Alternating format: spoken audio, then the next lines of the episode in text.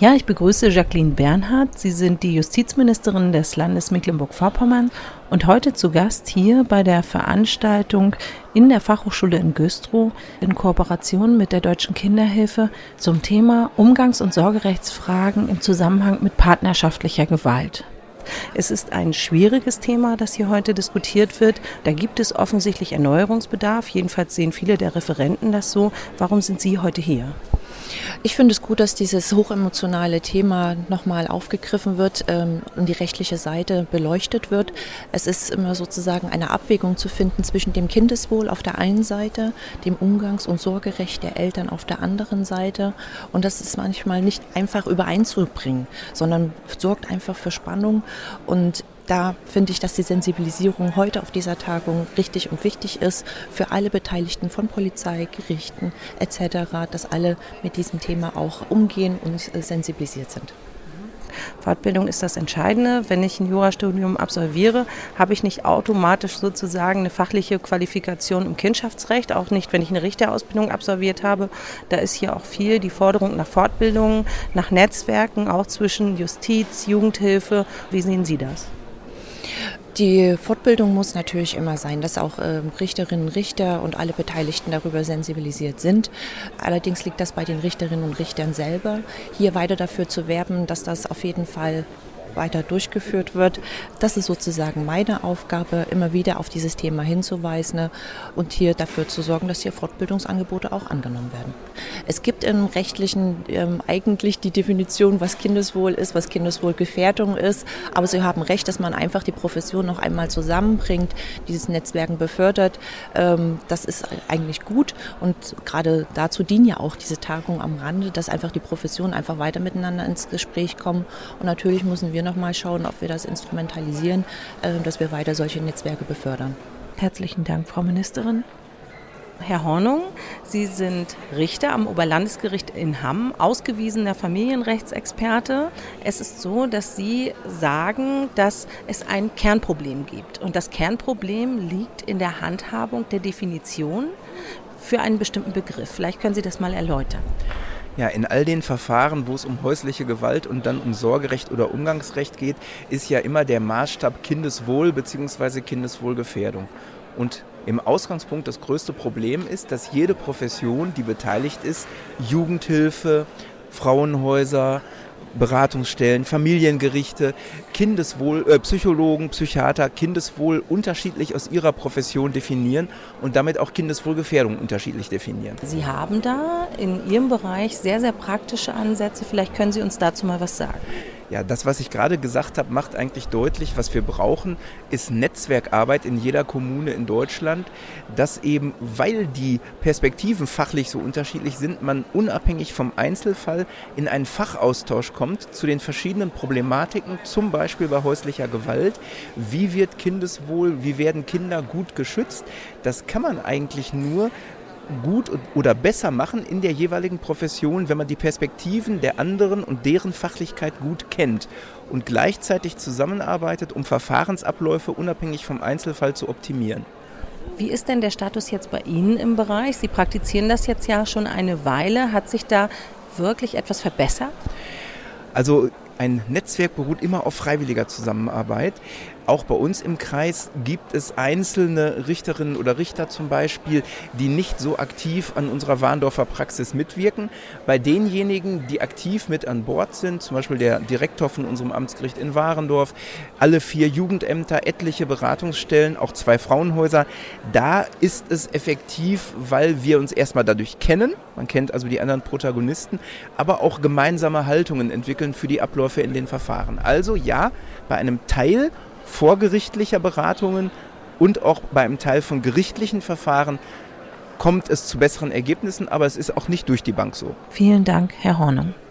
Herr Professor Salgo, Sie sind Jurist, Familienrechtsexperte, lehren als Seniorprofessor an der Universität in Frankfurt am Main und Sie haben hier eine klare Haltung dazu gezeigt, was es für die Kinder bedeutet, wenn Umgang mit Gewalt durchgesetzt wird sehr negative langfristige Folgen für Kinder äh, vom Gesetz verboten. Das wird aber mit einem Trick umgangen.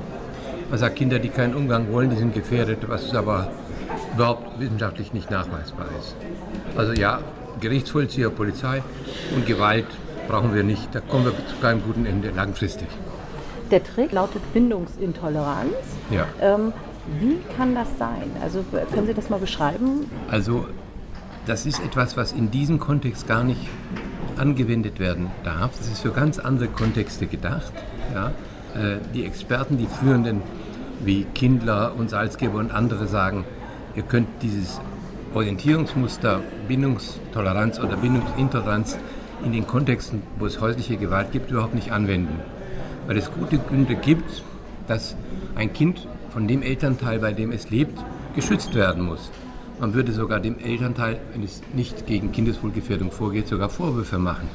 Ja? Und natürlich, wenn eine Mutter zum Beispiel, das ist der Klassiker, sagt, das Kind hat Angst, das Kind lehnt den Umgang ab. Kinder haben oft übrigens gute Gründe, die wir aber nicht verstehen oder nicht durchschauen. Ja, dann müssen wir einfach das mal akzeptieren, mit den Kindern arbeiten, sie unterstützen. Und da kann man vielleicht langfristig so eine Haltung aufbrechen. Aber mit Gewalt Kinder ins Heim bringen, weil sie Umgang ablehnen oder davon auszugehen, ein Kind, was Umgang ablehnt, ist immer manipuliert und es ist schwerstens gefährdet. Und deshalb ist der Einsatz von Gewalt gerechtfertigt. Das ist eine Umgehung des strikten Gewaltverbots. Gewalt soll man gegenüber einem Kind, was Angst hat, was Albträume hat und so weiter, nach umgehen, sondern das einfach alles zu akzeptieren. Eine Mutter würde ihre elterlichen Pflichten nicht erfüllen. Also wir brauchen hier noch viel mehr Aufklärung, auch in der Forschung, auch in den Methoden, auch bei den Gutachtern. Da brauchen wir auch Qualitätsstandards. Schlechterdings ist dieses Muster Bindungsintoleranz bei Kindern, die gefährdet sind, nicht anwendbar. Vielen Dank, Herr Professor Seigo. Frau Dr. Stiller, Sie haben hier sehr praxisnah darüber berichtet, wie derzeit Kinderschutz in dem Bereich, der hier problematisiert wird, umgesetzt wird. Sehen einige Defizite. Was ich besonders interessant fand, Sie haben gesagt, es muss sensibilisiert werden. Was meinen Sie damit? sensibilisiert werden von Fachkräften, meine ich damit. Dass genau die ähm, diesen, diesen Fokus bekommen können und bekommen sollten, dass ähm, das Thema Thema ist, dass Kinder immer mit betroffen sind. Das ist oftmals etwas, was nicht mitgedacht wird. Und vor allem aber auch, ähm, wenn ich jetzt mal den Fokus aufs Jugendamt legen äh, kann, dass das eben auch als mögliche Kindeswohlgefährdung betrachtet wird. Es gab vereinzelt Jugendämter bundesweit, die das nicht so betrachten. Sprich, da wird nicht automatisch der Schutzauftrag, das alles in die Wege geleitet, sondern es bleibt so, wie es ist manchmal auch mitunter. Und das ist schon etwas, wo ich denke, so, da fehlt es definitiv an Wissen und Hintergrundinformationen, an Fakten und dieses Gefühl dafür zu haben, dass Kinder, wenn sie in den Familien aufwachsen, das mitbekommen. Das ist ja auch so dieses, dieses Klischee, was herrscht. Die kriegen das nicht mit. Doch, immer. Die Atmosphäre, das ist für die Kinder nicht sonderlich erfrischend. Was könnte man denn tun? Was muss man tun konkret? Fortbildung? Muss man auch einfach vielleicht mal den Kindern zuhören im Verfahren?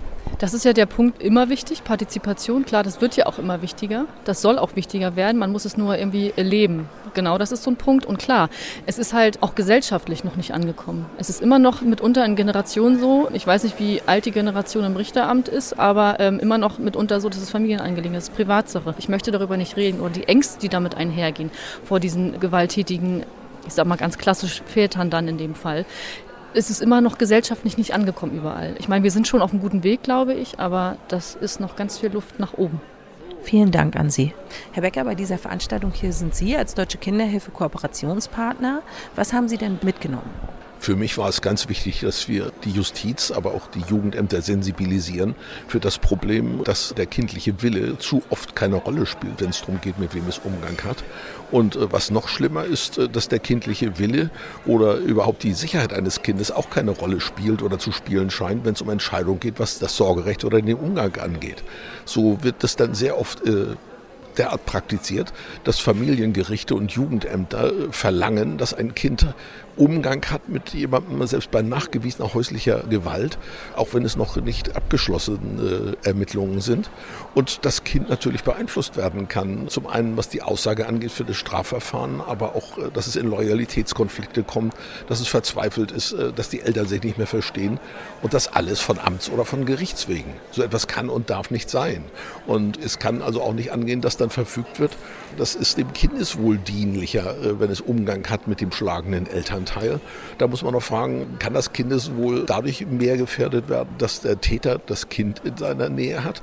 Es kann also nicht sein, dass die Sicherheit des Kindes weniger äh, Bedeutung hat, als angeblich das Kindeswohl durch Umgang mit einem Tatverdächtigen. Ich frage mich, was soll ein Kind von so einem Mann lernen? Wie man vielleicht seine Mutter schlägt oder wie man sie beleidigt? Was ich hier heute mitnehme, ist, dass es offenbar gewisse Mechanismen gibt im Umgang mit solchen Fällen.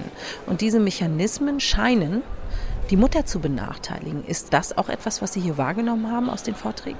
Nicht nur aus den Vorträgen. Es gibt Studien aus den USA und auch eine Studie aus Deutschland, die belegen, dass Frauen offensichtlich sehr viel schlechter in derartigen Fällen wegkommen, wenn sie häusliche Gewalt anzeigen oder sogar sexualisierte Gewalt.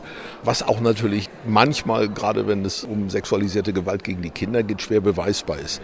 Aber im Durchschnitt nach der amerikanischen Studie kommen Frauen drei bis viermal so schlecht weg, selbst bei bewiesenen körperlichen Übergriffen, die man an ihrem Körper festgestellt gestellt hat, als Männer in der Vergleichsgruppe. Und das kann eigentlich gar nicht angehen, dass Frauen sehr viel häufiger dann die elterliche Sorge verlieren, die dann quasi dem Schläger übertragen wird und ihr Kind dann auch noch verlieren. Also können wir das mal zusammenfassen? Es gibt tatsächlich Fälle, in denen es einen Verdacht gibt, auch des sexuellen Missbrauchs von Kindern, meist ja durch den Vater.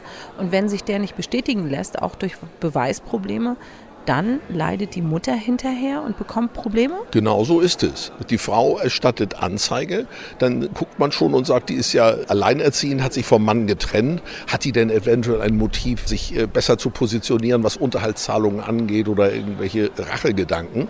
Seltsamerweise hat man solche Gedanken bei Männern nicht. Und wenn dann die Tat nicht bewiesen werden kann, und das ist sehr schnell der Fall, denn ich sage mal so, wenn ein Kind noch nicht mal drei Jahre alt ist, dann gilt es nicht als nicht aussagefähig. Das heißt also, jüngere Kinder, die jünger sind als drei, sind nicht aussagefähig. Wenn es keine genetischen Spuren gibt am Körper des Kindes, die sich eindeutig diesem einen Täter zuordnen lassen, dann ist das ein großes Problem. Und wenn der Täter nicht geständig ist, es keine Beweismaterialien, keine Zeugen gibt, dann ist das alles einzustellen. Und das sind nach unseren Erfahrungen Erfahrungen so über 90 Prozent der Fälle. Und wenn das Verfahren eingestellt wird, wird dann fälschlich von den Jugendämtern, aber auch von den Familiengerichten nicht selten gesagt, oh, die Frau, die hat den Mann ja fälschlich belastet. Das Verfahren ist eingestellt worden und sie ist bindungsintolerant und betreibt hier eine Eltern-Kind-Entfremdung und dann nimmt man ihr die elterliche Sorge weg. Und das Kind geht dann nicht selten zu dem Beschuldigten, dem man die Tat nur nicht beweisen konnte. Was aber natürlich nicht heißt, dass es keine Gefahr gibt, die von ihm ausgeht oder von seinem Haushalt ausgeht, wo es ja anscheinend Übergriffe gegeben hat. Das ist ein ganz hohes Risiko. Das ist für mich natürlich ein Widerspruch, dass Frau Klaus oder vor ihr Herr Röhrig dazu auffordern, äh, dass wir mehr Anzeigebereitschaft brauchen, insbesondere auch von Müttern, wenn es um sexuellen Missbrauch ihrer Kinder geht und gleichzeitig die Mütter mit dem Risiko leben müssen, mit einem deutlich erhöhten Risiko, dass man ihnen ihre Kinder wegnimmt. Vielen Dank auch an Rainer Becker, den Ehrenvorsitzenden der Deutschen Kinderhilfe. Und an die Zuhörer gerichtet hoffe ich, dass Sie aus den Interviews und der kurzen Zusammenfassung Interessantes entnehmen für Ihre Arbeit.